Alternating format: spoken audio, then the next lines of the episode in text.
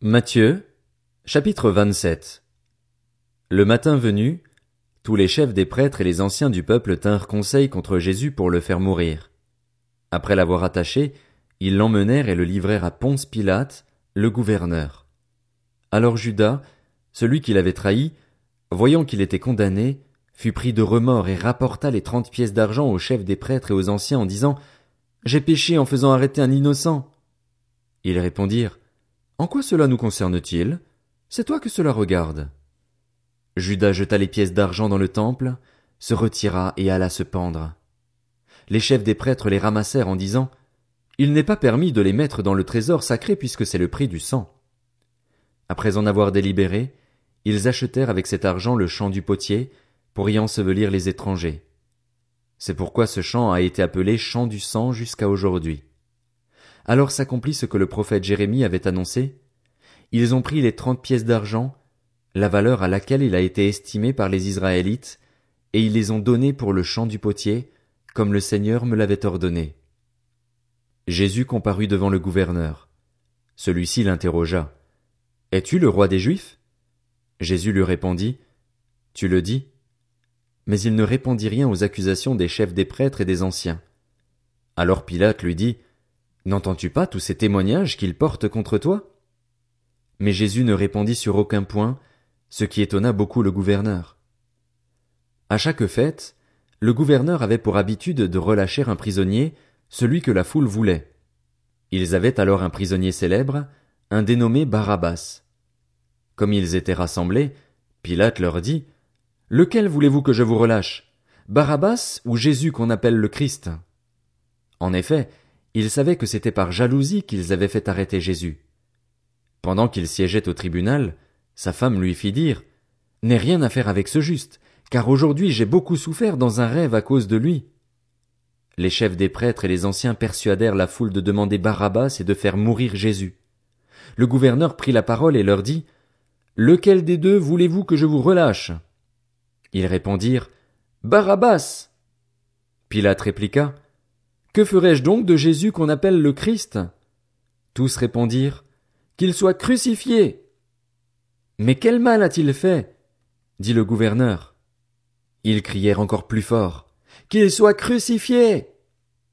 Voyant qu'il ne gagnait rien, mais que le tumulte augmentait, Pilate prit de l'eau, se lava les mains en présence de la foule et dit, Je suis innocent du sang de ce juste, c'est vous que cela regarde. Et tout le peuple répondit, que son sang retombe sur nous et sur nos enfants. Alors Pilate leur relâcha Barabbas, et, après avoir fait fouetter Jésus, il le livra à la crucifixion.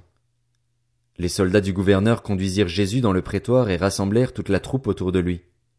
Ils lui enlevèrent ses vêtements et lui mirent un manteau écarlate.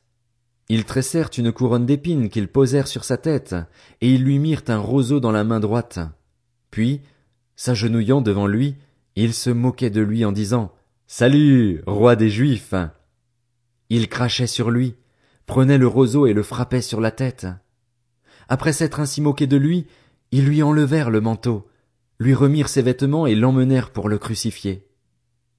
Lorsqu'ils sortirent, ils rencontrèrent un homme de sirène appelé Simon et le forcèrent à porter la croix de Jésus. Arrivés à un endroit appelé Golgotha, ce qui signifie lieu du crâne, ils lui donnèrent à boire du vinaigre mêlé de fiel. Mais quand il l'eut goûté, il ne voulut pas boire. Ils le crucifièrent, puis ils se partagèrent ses vêtements en tirant au sort, afin que s'accomplisse ce que le prophète avait annoncé. Ils se sont partagés mes vêtements et ils ont tiré au sort mon habit. Puis ils s'assirent et le gardèrent. Pour indiquer le motif de sa condamnation, on écrivit au-dessus de sa tête, Celui-ci est Jésus, le roi des Juifs. Avec lui furent crucifiés deux brigands, l'un à sa droite et l'autre à sa gauche. Les passants l'insultaient et secouaient la tête en disant Toi qui détruis le temple et qui le reconstruis en trois jours, sauve-toi toi-même. Si tu es le Fils de Dieu, descends de la croix. Et les chefs des prêtres, avec les spécialistes de la loi et les anciens, se moquaient aussi de lui et disaient Il en a sauvé d'autres et il ne peut pas se sauver lui-même. S'il est roi d'Israël, qu'il descende maintenant de la croix et nous croirons en lui. Il s'est confié en Dieu, que Dieu le délivre maintenant, s'il l'aime. En effet, il a dit, Je suis le Fils de Dieu. Les brigands crucifiés avec lui l'insultaient eux aussi de la même manière. De midi jusqu'à trois heures de l'après-midi, il y eut des ténèbres sur tout le pays. Vers trois heures de l'après-midi, Jésus s'écria d'une voix forte. Élie, Élie, main sabachthani? C'est-à-dire, Mon Dieu, mon Dieu, pourquoi m'as-tu abandonné? Quelques-uns de ceux qui étaient là, après l'avoir entendu, disaient, Il appelle Élie. Aussitôt l'un d'eux courut prendre une éponge qu'il imbiba de vinaigre. Il la fixa à un roseau et lui donna à boire. Mais les autres disaient, Laisse donc, voyons si Élie viendra le sauver. Jésus poussa de nouveau un grand cri et rendit l'esprit. Et voici que le voile du temple se déchira en deux depuis le haut jusqu'en bas, la terre trembla, les rochers se fendirent, les tombeaux s'ouvrirent et les corps de plusieurs saints qui étaient morts ressuscitèrent. Étant sortis des tombes, ils entrèrent dans la ville sainte après la résurrection de Jésus et apparurent à un grand nombre de personnes. À la vue du tremblement de terre et de ce qui venait d'arriver, l'officier romain et ceux qui étaient avec lui pour garder Jésus furent saisis d'une grande frayeur et dirent Cet homme était vraiment le Fils de Dieu. Il y avait là bien des femmes qui regardaient de loin. Elles avaient accompagné Jésus depuis la Galilée pour le servir. Parmi elles figurait Marie de Magdala, Marie la mère de Jacques et de Joseph, et la mère des fils de Zébédée. Le soir venu arriva un homme riche d'Arimathée, du nom de Joseph, qui lui aussi était un disciple de Jésus. Il alla trouver Pilate et demanda le corps de Jésus. Alors Pilate ordonna de le lui remettre. Joseph prit le corps, l'enveloppa dans un drap de lin pur et le déposa dans un tombeau neuf qu'il s'était fait creuser dans la roche. Puis il roula une grande pierre à l'entrée du tombeau et s'en alla. Marie de Magdala et l'autre Marie étaient là, assises vis-à-vis du tombeau.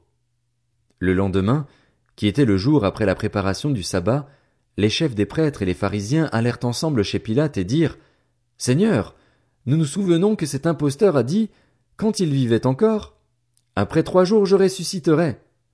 Ordonne donc que le tombeau soit gardé jusqu'au troisième jour, afin que ses disciples ne viennent pas voler le corps et dire au peuple, Il est ressuscité.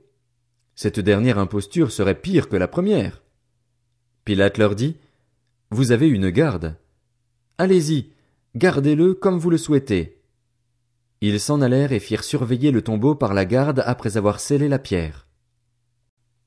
Matthieu, chapitre 28 Après le sabbat, à l'aube du dimanche, Marie de Magdala et l'autre Marie allèrent voir le tombeau. Soudain, il y eut un grand tremblement de terre, car un ange du Seigneur descendit du ciel, vint rouler la pierre de devant l'ouverture et s'assit dessus. Il avait l'aspect de l'éclair et son vêtement était blanc comme la neige. Les gardes tremblèrent de peur et devinrent comme morts. Mais l'ange prit la parole et dit aux femmes, Quant à vous, n'ayez pas peur, car je sais que vous cherchez Jésus, celui qui a été crucifié. Il n'est pas ici, car il est ressuscité, comme il l'avait dit. Venez voir l'endroit où le Seigneur était couché et allez vite dire à ses disciples qu'il est ressuscité. Il vous précède en Galilée. C'est là que vous le verrez. Voilà, je vous l'ai dit.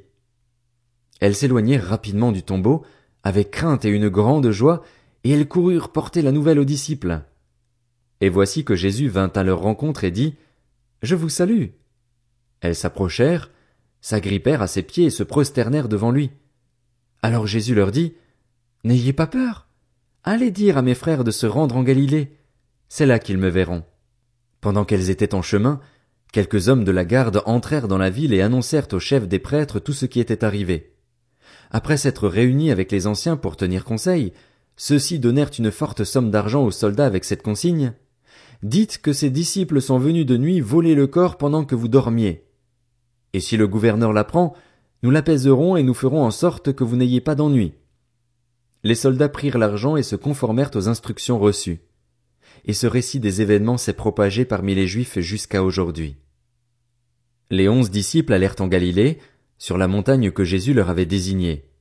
Quand ils le virent, ils se prosternèrent devant lui, mais quelques-uns eurent des doutes. Jésus s'approcha et leur dit, Tout pouvoir m'a été donné dans le ciel et sur la terre. Allez donc, faites de toutes les nations des disciples, baptisez-les au nom du Père, du Fils et du Saint-Esprit et enseignez-leur à mettre en pratique tout ce que je vous ai prescrit. Et moi, je suis avec vous tous les jours jusqu'à la fin du monde.